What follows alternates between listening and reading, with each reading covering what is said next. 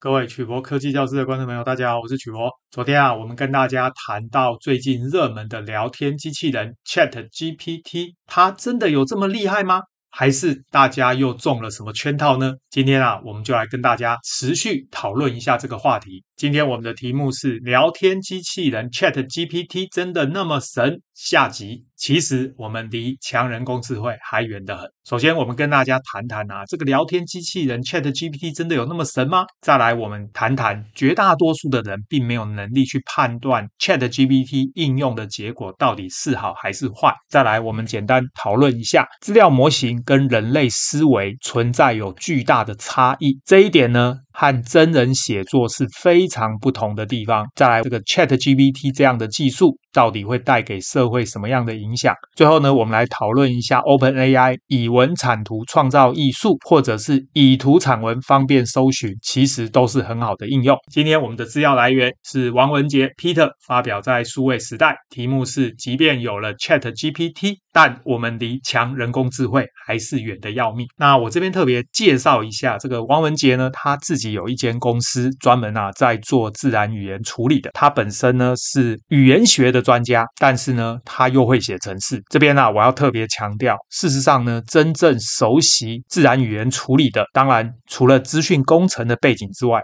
更重要应该要对语言的认知要非常的深入。所以啊，今天我选择这一篇文章，各位啊就可以特别来感受一下。在语言学专家里，到底这个聊天机器人 ChatGPT 是不是真的有那么神呢？二零二二年以来啊，一连数个可以透过自然语言操控的大型深度学习模型接连上线，透过输入文字就可以让模型产生影像，包含了 Midjourney。还有 DALL-E 这一些服务，让视觉艺术工作者大呼职业末日。为什么呢？因为昨天我们介绍啊，这个 Midjourney 或者 DALL-E 这种人工智慧的程式，可以呢让使用者输入文字就可以产生图像，让很多的艺术工作者啊觉得是不是自己要被取代了？这波热潮啊还没有过去。接着呢，在第四季结束前啊，这个 Open AI 又上线了，而这个 ChatGPT 可以支援多个主要语言。的大型语言模型，这个我们称为 LLM（Large Language Model），它的应用啊，再次震撼了我们这个对任何新事物都毫无抵抗力的科技之岛。ChatGPT 啊上线以后啊，在将近两周的时间里，各方先进的使用者啊，各种花式的操作下，大家啊对这项新科技的看法似乎有了明显的对立，分成两派，一派称为乐乐观协作派，一派呢称为悲观失业派。在乐观协作派呢，就认为啊，ChatGPT 可以协助他们让工作进行的更顺利。悲观失业派啊，就认为啊，ChatGPT 呢，将来可能会取代人类，未来可能会失业。作者这篇文章啊，并不打算选边站啊，因为他认为啊，技术是中性的，只看你怎么去使用它。然而呢，这篇文章也不打算采用中立的角度来探讨，称为二零二二年 AI NLP 界的震撼之作。因为啊，ChatGPT 目前的表现啊，你要下定论还嫌太早。既然你也不乐观，也不悲观，更不是中立的立场，这个文章呢，将会使用空拍视角来说明这一波现象级的人机互动中到底发生了什么事。这边的人机互动呢，当然指的就是机器人跟人类之间的互动。首先呢，作者谈到一个重要的观念。绝大多数的人啊，并没有能力去判断这个 ChatGPT 应用的结果到底是好还是坏。首先呢，我就要强调啊，作者王文杰呢，他本身因为是文学背景，因此呢，他对很多文学的基础知识有非常深厚的底子。这里呢，他就先谈到啊，在人类阵营这边，绝大多数普通人其实并没有能力去判断 ChatGPT 的应用结果到底是好还是坏，因为呢，大部分的人啊，对人工智慧里面的自然语言处理。并不是真的了解，因此呢，麻省理工学院 MIT 的心理学教授史蒂芬·平克博士，他的学术专业就是视觉认知和儿童语言能力的发展。他的意见呢，可以说是十分适合这一波 AI 模型的表现来作为注解。在这一位平克教授的《理性》这一本书里面提到，科学教育的原始用意是要抵消原始本能的影响，但是啊，效果有限。这句话什么意思呢？意思就是说啊，虽然现现在啊，台湾可以说是年纪三十五岁以下的国民啊，几乎都有受过科学教育。我们啊，之前国中呢，多多少少都学过物理、化学，但是啊，在做判断的时候，仍然是依照原始的本能。而并不是真的采用了观察、假设、验证的科学方法，代表呢，虽然我们以前曾经学过科学，但是呢，我们的底子不够深厚，真正啊遇到科学的事情呢，还是靠自己的本能来做判断。譬如说呢，下面有两段描述比特币的段落，我们来看看这两段文字有什么不同。第一段文字，本文 A 是李嘉彤教授的脸书里面呢谈到比特币的内容，这个内容呢就提到啊，比特币的交易要经由电脑来。来完成交易，完成的时间可能会很久，买卖比特币变得很不方便，而且一般拥有比特币的人并不知道要如何找到买家，因此交易所应运而生。当初比特币的发明人一再强调，比特币是去中心化的，因为比特币不是由中央银行发行。但是呢，有了交易所之后啊，其实比特币就变成是中心化的，而华尔街就可以插手炒作比特币，比特币的价格时高时低。和股票呢性质相同。另外，第二个本文 B 是透过 ChatGPT 的聊天机器人产生的结果，内容就是比特币是一种数字加密货币，它可以通过网络上的数字货币交易所来进行交易。首先，你必须在交易所注册账号，并且通过所提供的方式向账户里面充值资金，然后呢，你就可以使用交易所提供的在线交易平台来进行比特币交易了。在交易的时候呢，你可以选择买入或卖出比特币，并且根据市场价格进行交易。比特币交易有一定的风险。因此呢，在进行交易的时候，请确保你已经了解所有的相关风险。事实上啊，像这种用一堆词汇堆叠出来，自己都不知道是什么的东西，然后呢，漏漏等写了一篇大文章，正是 AI 最会的行文风格。所以啊，各位有没有发现，人写的文章呢，它其实是有意义的。它呢是在描述一个有道理的事实，而经由聊天机器人写出来的文章啊，乍看之下好像都对，但是你会发现啊，它绕来绕去其实没什么内容。这两段文字呢，有一段会被读者们评为可以取代人类做报告，而另一段啊，则被讲作是作者不知道自己在说什么。那么你觉得这两个本文到底哪一个是可以取代人类做报告？而哪一个又是作者不知道自己在说什么呢？接下来呢，作者就谈到，既然风格是一致的，而且内容提供的资讯也差不多，那么为什么评价上会有这么大的差异呢？因为呢，有一篇啊，在部分的网友眼中是不懂比特币，而且对比特币有负面印象的李嘉彤教授所写的，而另外一篇呢，则是网友们眼中目前当红的炸子机 ChatGPT 产生的。也就是说，人类判断文章写得好不好，不是透过文章本身的内容，而是透过自己对作者是否有偏见或者喜好。你如果喜欢作者，那么他写什么都很棒；如果你不喜欢作者，他怎么做都是错的。即便理智上你知道。电脑也不知道什么是比特币，它只不过啊是把模型里面的资料文具排列组合之后产生出来。就像李嘉彤教授可能也不知道什么是比特币，他只是把他听说的讯息排列组合之后产生出来。但是不相信李嘉彤教授的人就会觉得李嘉彤教授写的那一篇不好。但是绝大多数的普通人其实是没有能力去判断啊，ChatGPT 产出的文字内容和风格是不是真的。或者正确的，因为普通人只凭自己对科技的喜好，就决定自己要站在乐观派，觉得几年以后人工智慧就超过人类了，基点就要来到了；或者站在悲观派，认为呢人类的工作啊要被机器人取代了。所以呢，从刚刚作者的说法，他要表达的就是，一般人呢实际上是并没有能力去判断到底这两篇文章哪一篇是对的，或哪一篇是错的。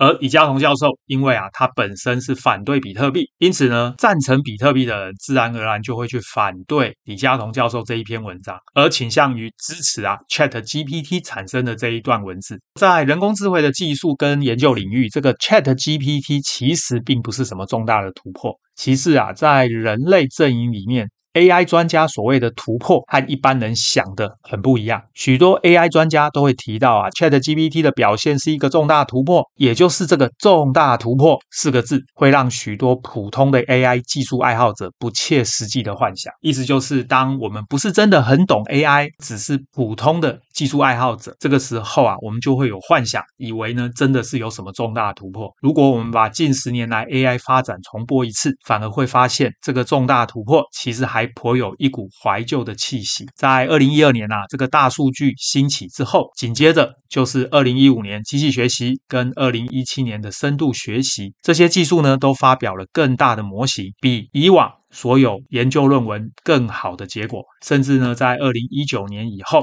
各种回顾的文献都还提到，这是第三波的人工智慧发展。而第三波的人工智慧跟第二波人工智慧最大的不同，就是没有专家介入定义规则，甚至在深度学习里面，连专家定义特征这样的步骤都可以免了，也就是再也不需要人类介入了，只要啊把资料丢给类神经网络来进行学习，产生模型就可以了。甚至呢，AI 专家李开复博士也曾经在二零一九年受访的时候提到，用机器学习进行标记，而不是让人类介入。他说啊，在收集到大量的数据资讯之后，必须让机器依照不容辩论的事实进行贴标，也就是进行资料的标记。在中国大陆，把这个称为贴标。而到了二零二二年，效果惊人的 ChatGPT 在说明页里面就画上了三个步骤的训练，都有大量人类介入，提供人工标记训练资料，提供人工选择输出的策略，以及提供人工调整输出文字的步骤。这边呢，就是在告诉大家，即便现在这个 ChatGPT。名义上是不需要人工标注，但是实际上它的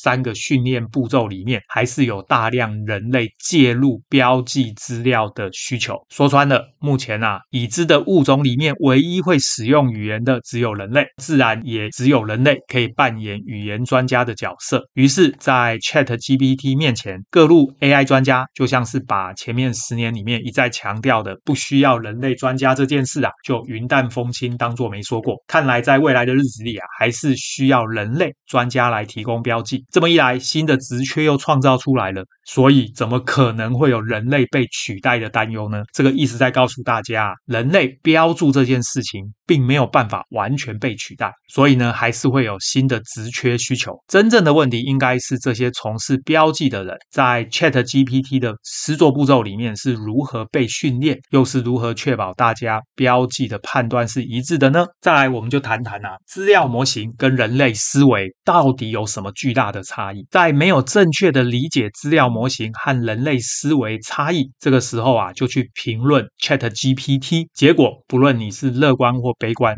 都是失真的，意思就是啊，我们在判断这个聊天机器人 ChatGPT 到底是不是真的像我们想象的这么厉害，你就必须先了解到底资料模型跟人类思维有什么差别。这边谈到，不论是机器学习模型或者深度学习的模型，它们都是基于资料，都是由资料来驱动的。白话文讲呢，就是训练他看过的东西，他就会记住；将来遇到他没看过的东西，他就会找一个和看过的资料。最像的那一个当做结果来输出，这个呢，就是我们现在聊天机器人 ChatGPT 使用的机器学习模型或者深度学习模型，它最大的致命伤。因此，就算是最简单的数学加法九万九千九百九十九加九，只要他没有看过，他呢就会去找一个上次看到九万九千九百九十九的时候附近的数字是什么，就作为回复，所以呢就会得到错误的答案。这边呢，作者啊。就用了这个 ChatGPT 做了一些实验，这里我就要强调，一个懂得自然语言处理、懂得 ChatGPT 这一种模型的专家，很容易就测出来这个软体 bug 在什么地方，根本不是大家想象的这么厉害。他呢就问这个 ChatGPT 啊，这个九万九千九百九十九加九是什么呢？结果这个 ChatGPT 回答九万九千九百九十九。和九加起来就是等于十万。各位有没有发现这个答案很瞎呢？这么简单的数学，这么伟大的一个聊天机器人，为什么会算错？原因很简单，因为呢，在它的资料库里面，它搜寻不到九万九千九百九十九加九，所以呢，它就挑一个最接近的数字，那就是十万，才会啊出现这么荒唐的答案。结果呢，这个作者啊再试一次。再问他九万九千九百九十九加九到底是多少？结果呢，ChatGPT 回答九万九千九百九十九跟九加起来是九万九千九百零八。你看他的资料库还是没有答案，所以呢就挑了一个接近的数字丢出来，而且啊他还提醒你哦，这个呢是一个计算，而这个加号就是拿来做数学运算的。既然 ChatGPT 知道加号是拿来做数学运算的，那么为什么这么简单的数学，连一个国小的小朋友都会？这么伟大的聊天机器人竟然算错？所以各位现在就明白，所谓的大型语言模型，只不过呢是一个大型的资料库，而聊天机器人呢、啊、是在这个资料库里面捞资料、算几率，然后呢把最大几率的结果呢丢出来给你。他根本不知道自己丢了什么东西出来。所以千万不要以为它会有任何的思考能力，其实呢，它就是一个文字的排列组合机器而已。所以呢，作者就说啊，ChatGPT 一下子说九万九千九百九十九加九是十万，一下子又说呢是九万九千九百零八，结果啊，两个都不是正确的答案。到底是什么原因让这么伟大的聊天机器人算错呢？原因是因为我们不可能列出所有可能的数字，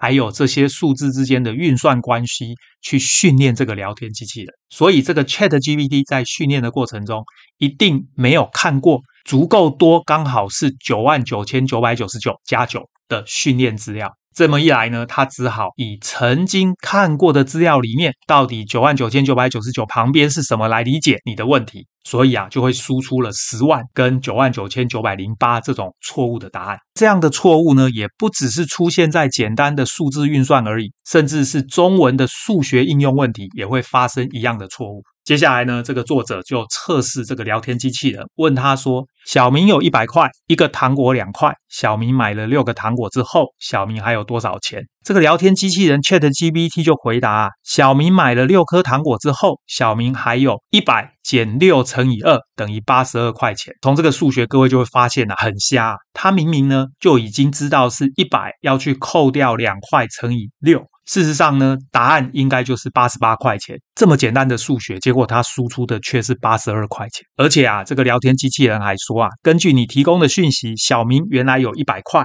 每个糖果是两块钱，所以小明买了六个糖果，就花费六乘以二，也就是十二块钱。因为小明原本有一百块，所以买完糖果后，小明呢还有一百减十二等于八十二块。前面呢明明算式是对的，结果呢算出来的答案却是八十二，错的。到底发生了什么事？其实呢原因很简单，他呢只是在凑数字，结果呢根本连最基本的加法跟减法都不会。再来啊，这个作者又做了一个测试，他问聊天机器人啊，桌上有三颗苹果和两根香蕉，总共有几种水果？结果啊，这个 ChatGPT 回答，桌上有三种水果，苹果和香蕉都是水果，但是因为它们不同，所以总共有三种水果。各位看看这个答案是不是觉得有点瞎？在第一个例子啊，他列出了一百减六乘以二的数学式，这个数学式是正确的，但是最后啊还是算错了。或者是说，他似乎已经描述出苹果和香蕉都是水果，诶，这个描述是对的，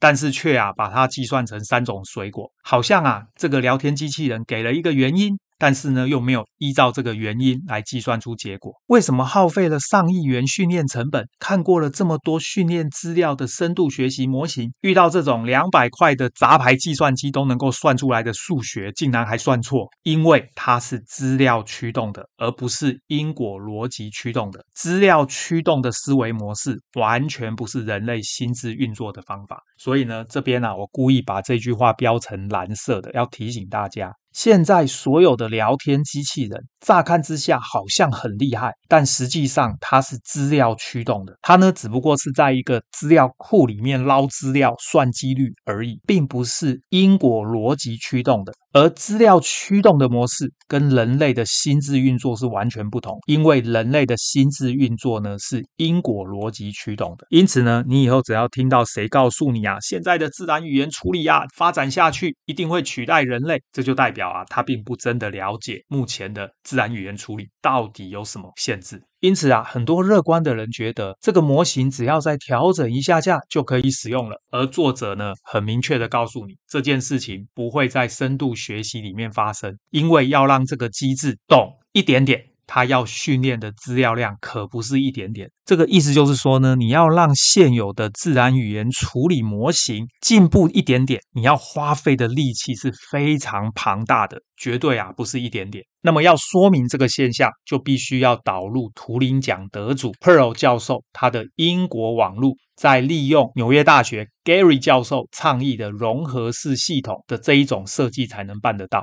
这个部分呢，各位如果对于人工智慧比较不熟悉，可能就不知道什么叫因果网路，什么称为融合式系统。总之啊，这个 Pearl 教授同时呢，也是这个贝氏网路的发明人。贝氏网路呢，也是其中一种人工智慧统计学运算的方法。这个贝氏网络呢，被广泛的应用在各种机器学习、深度学习的模型里面。但是它的因果网络没有获得大家的重视。此外啊，这几年呢，常常扮演乌鸦的角色，不停地提醒大家，纯机器学习、纯深度学习这种系统有很多缺陷的 Gary 教授。也被大家呢排除在 AI 社群之外，意思就是说，这两位教授呢都不停地在提醒大家，现在啊我们在做的这种聊天机器人，其实呢没有大家想象的这么厉害，但是呢大部分的人没有把他们讲的话呢听进去。由此可见啊，虽然 ChatGPT 经由最多人可以直接跟它的核心，也就是 GPT 模型来互动的对话。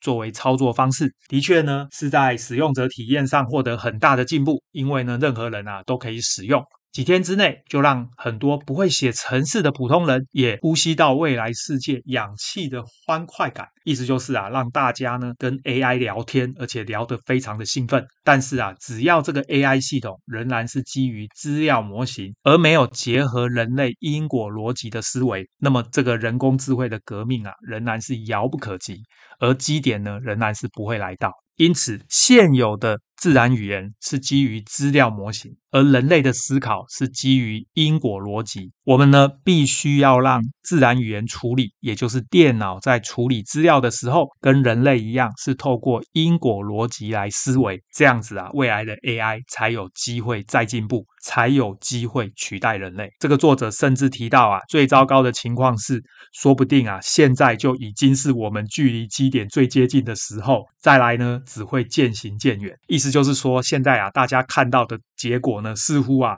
是目前的自然语言处理模型最好的表现了。本来啊，大家或许以为啊，未来这个自然语言处理会越来越厉害，但是呢，说不定将来大家会发现是越来越差。再来呢，作者就谈到啊，相较于可不可以修改一点点就好的乐观派。悲观派的人啊，往往会看到下面的输出结果，就会大惊失色，以为啊，这个人工智慧下个月就要取代自己了。因此呢，在这里作者就是提醒大家，现在的自然语言处理啊，没有你想的这么厉害，要取代人类啊，还早得很。这边啊，作者又问了 ChatGPT 一个问题。不想写论文了，该怎么办呢？结果啊，ChatGPT 啊就回答他三段文字。第一段文字是：如果你不想再写论文，你可以试着重新审视你写论文的动机。为什么你要写这篇论文？它对你的学业或者专业生涯有什么帮助？如果你能找到一个充满热情和激励的原因，你就可以重新投入到写论文中去。第二段文字呢，机器人说，你也可以试着改变你写作论文的方式，譬如说，你可以试着换个地方写，或者改变你的工作时间，或者改变你的工作方法。例如，可以使用不同的软体或工具，这样可以帮助你更有效地写论文，并且减少写论文的疲劳感。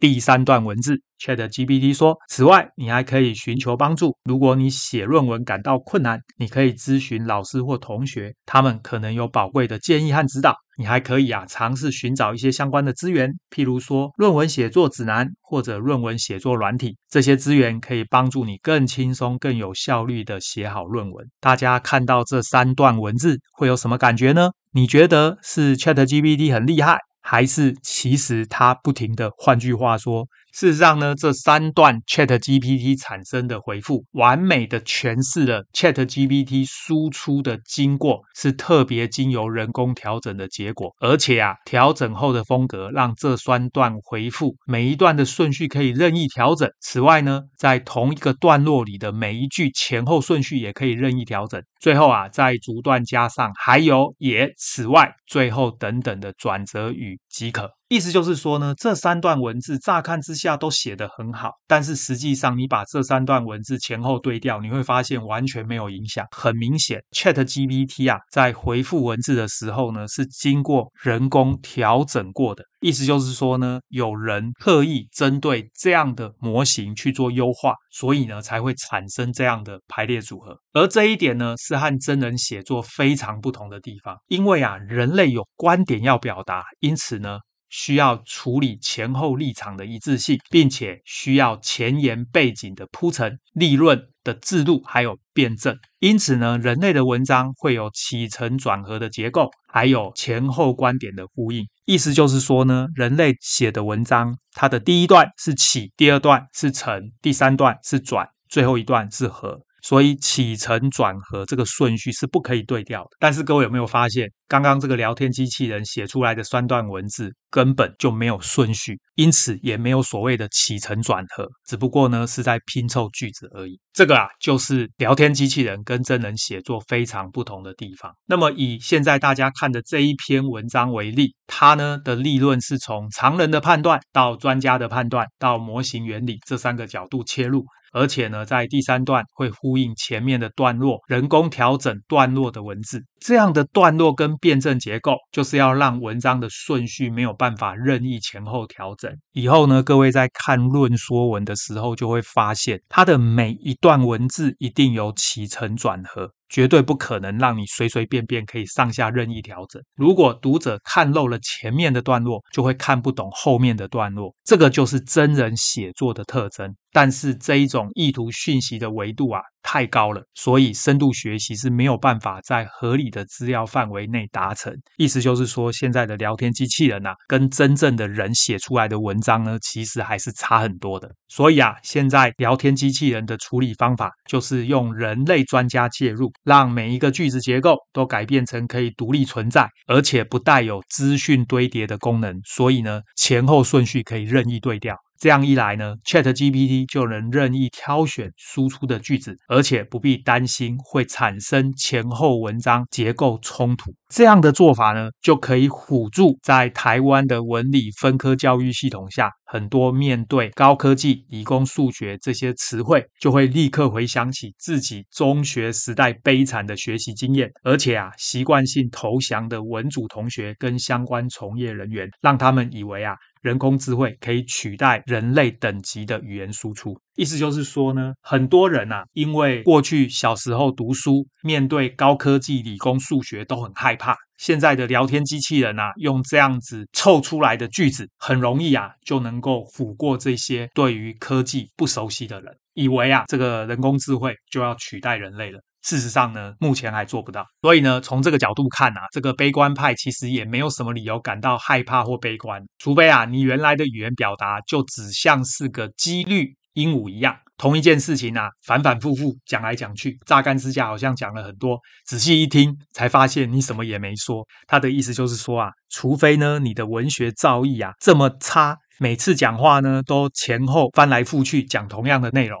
不然的话呢，你写的文章肯定会比机器人写的还要好。如果呢，你的语文程度跟 ChatGPT 一样，同一句话前前后后反反复复一直讲，这样很容易被看破手脚。即使啊，你在工作岗位上也难免啊会被发现，所以呢会被辞退。因此啊，只要你的文学造诣是够的，起承转合做得好，你的文章一定会比电脑生成的文章还要好。除了运作方法和人类不同之外，这个 ChatGPT 这种技术还有哪些先天的缺陷呢？所以呢，作者就提到，这个 ChatGPT 是基于 GPT 第三版的系列推出的大型语言模型，并且针对输入与输出做特别的调整，把它呢特别调整成亲切近人的自然语言处理应用。它呢突破在于呈现出自然语言应用可以做这些事情，并且大幅降低尝试跟操作的门槛。最近啊，听说有超过一百万人都注册上线呢，去测试。了，这个 ChatGPT，但是它在语言能力方面并没有特别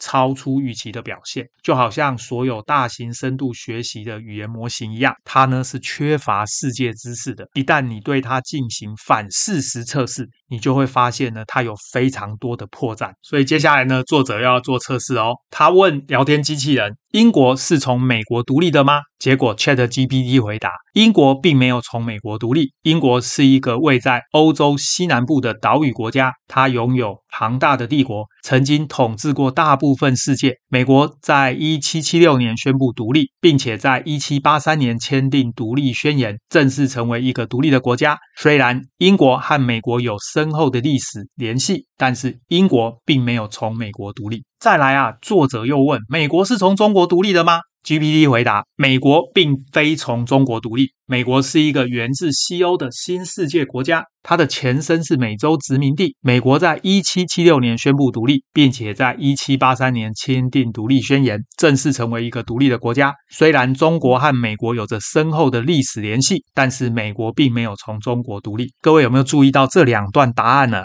乍看之下都是正确的，而这一种测试呢，称为反事实测试，因为反事实表示呢，没有发生过。那么如果没有发生过，相关的资料就会非常的少，大概只存在少部分人的幻想或者假设性的文字。既然资料很少，我们就能够测出这个依照资料运作的系统，也就是 ChatGPT 拿掉了资料以后，还剩下多少本事。所以大家有没有发现？因为呢，他问的这两个问题都是反事实，所以呢，电脑回答的答案呢、几乎是一模一样的。因为呢，在资料库里面啊。他根本捞不到什么新资料，所以呢，结果啊，两个答案竟然会长得这么的像。接下来，作者又谈到啊，网友侯先生也用了类似的技巧来测试这些大型深度学习语言模型缺乏世界知识的弱点。譬如说呢，网友侯先生问啊，拉布拉多是单子叶还是双子叶植物？大家都知道拉布拉多是一种狗啊，它不是植物。结果呢，ChatGPT 竟然回答拉布拉多是双子叶植物，拉布拉多属于被子植物，而这种植物的叶子通常分为两片。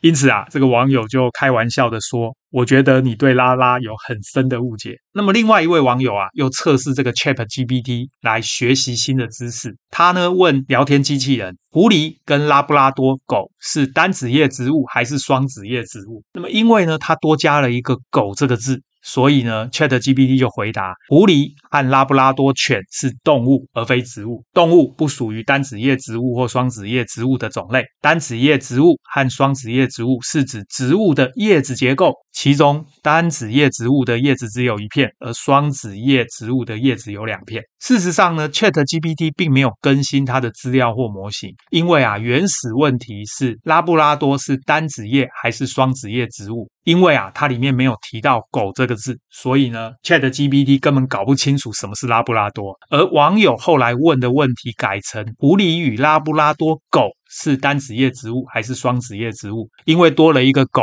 只有具有世界百科知识的人类才知道拉布拉多指的就是拉布拉多狗。所以啊，差一个狗意义是一样的，但是呢，对 ChatGPT 来说啊，差一个狗就差很多。对于缺乏世界百科知识的大型语言模型而言，少一个符号都可能会在模型内部的类神经网络路径上产生很大的差别。因此就会造成严重的错误，这又是和人类心智运作非常不同的地方。再来呢，作者就谈到这个 ChatGPT 这样的技术会带给社会什么样的影响。绝大多数使用者其实都没有意识到 ChatGPT 的运作成本非常高啊。有人啊估计它上线的前五天所需要的伺服器租金，就高达新台币九千万，而它爆红之后呢，使用者以指数型的曲线成长，意思就是使用者暴增，再加上各个城市语言的应用城市界面 API 串接进来的应用，纷纷啊在第十天开始由各方好手开发。这些城市，结果 ChatGPT 伺服器的运作成本啊，只会增加，不会减少。意思就是说啊，运作 ChatGPT 的成本非常高，但是到目前为止，它是免费提供服务。因此呢，这个厂商啊，到底要如何获利呢？作者就谈到啊，他并不想去猜测 OpenAI 最后会用什么商业模式来支撑这样庞大的开支。但是如果他继续用低廉的费用来提供服务，对这个世界造成的第一个影响就是假讯息的品质将得到火箭升空式的提升。意思就是啊，这个 ChatGPT 啊，乍看之下呢，好像啊，你问什么都他都可以答得出来。但是呢，他的答案啊，事实上是把一堆文字乱七八糟排列组合，到底是真的假的都搞不清楚。结局呢，花了这么多的钱搞一个这么大的模型，但是呢，变成一个谣言制造机。这个啊，对人类其实未必是好事。就如同呢，在第一段里面呢，各位读者都有亲身经历到，到底要判断哪一篇文章是李嘉彤教授写的，哪一篇文章是 ChatGPT 产生的，就会有绑手绑脚的感觉。将来啊，大量这种 ChatGPT 产生的文章在网络上流传，原作者的身份啊，大家都没办法确认。所以呢，大家根本就搞不清楚这个文章到底是人写的还是机器写的，到底这个文章是对的还是错的。而且啊，所有网络使用者如果都依着原本不求甚解、大致浏览一下的资讯来吸收知识的话，结局啊，这个资讯世界就会发展成类似圣经故事里面的巴别塔一样。这个圣经故事啊，各位有兴趣可以去 Google 一下，这边呢我就不谈了。总之啊，所有的人都讲着无法彼此沟通的语言，因为每个人接触到的真假讯息不同，然后大家又深信自己接触到的才是最值得信任的，因此同温层彼此之间沟通的成本将会比现在更高。意思就是啊，如果啊，我们任由 ChatGPT 这种大型语言模型排列组合产生出来的文章在网络上流通，到最后啊，我们在搜寻资料的时候呢，看到的就是一堆乱七八糟的文字。如果我们又只是随便这样浏览一下就过去，不求甚解的话，这个呢，对人类的知识传递啊，一点帮助都没有，而它却浪费了这么多的成本。事实上呢，OpenAI 的执行长 Sam。他也提出呼吁，ChatGPT 能做的事情非常有限，这个时候呢，不应该做任何真正的服务来使用。各位想想，连 OpenAI 的执行长都这样承认了，所以呢，大家现在真的不要对 ChatGPT 抱有太多的幻想。这个呢，就是 OpenAI 的执行长 Sam 他留言说的话，就是我们刚刚谈的这一段文字。最后呢，作者谈到啊，正如纽约大学的 Gary 教授特别有强调过的。这是 AI 发展的侏罗纪公园时刻，意思就是说啊，一个对世界影响极大的应用服务被放出来了，就像侏罗纪公园电影里面第一部里面恐龙基因转殖技术一样，影响重大。但是掌握这个技术的人只计划开个游乐园，让每个买得起门票的人都进来玩乐一下，而不加以限制或者管理这些游客会利用这个技术做出什么样的东西。这个呢，其实啊，对整个人类的社会并没有什么正面的帮助。到这个文章完成的时候啊，ChatGPT 仍然是一个需要庞大运算设备才能运作的模型，就像是侏罗纪公园里面的围栏仍然需要通电，也许短时间还不会失控。我们仍然不知道这个限制会持续多久，又会有多少人愿意花费时间跟心力去了解 ChatGPT 的能力上限到底是什么，并且从根本上做出调整。同时呢，要开始导入因果网络，建立融合式的 AI 系统。这边呢、作者再次强调，现在的聊天机器人 ChatGPT 它是资料导向的，而不是因果导向。所以，未来的人工智慧一定要导入因果网络，这样呢，建立出来的融合式的人工智慧才是有用的。最后啊，作者就特别提到，AI 技术是中性的，他呢相信 AI 不会害死人类，人类才会害死人类。最后啊，我们简单做个结论啊，这一个文章的作者王文杰啊，他本身呢，因为具有文学的底子，再加上呢有撰写程式的能力，对于人工智慧这个东西啊，如果只会写程式是不够的，你真的必须要了解语言，你还要了解人类的思维逻辑，这样子呢，创造出来的人工智慧呢，才能够真正改善人类的生活。这个 ChatGPT 啊，这一种大型的语言资料库，目前呢都是资料导向的。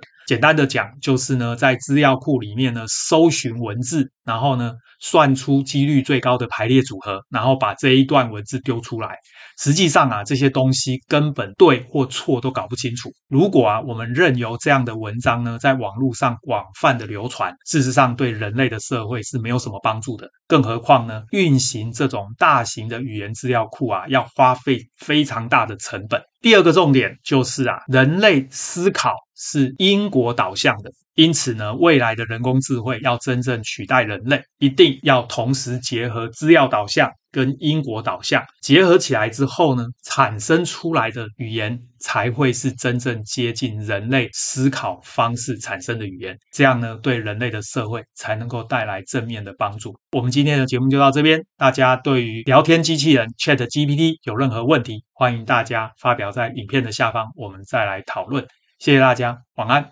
拜拜。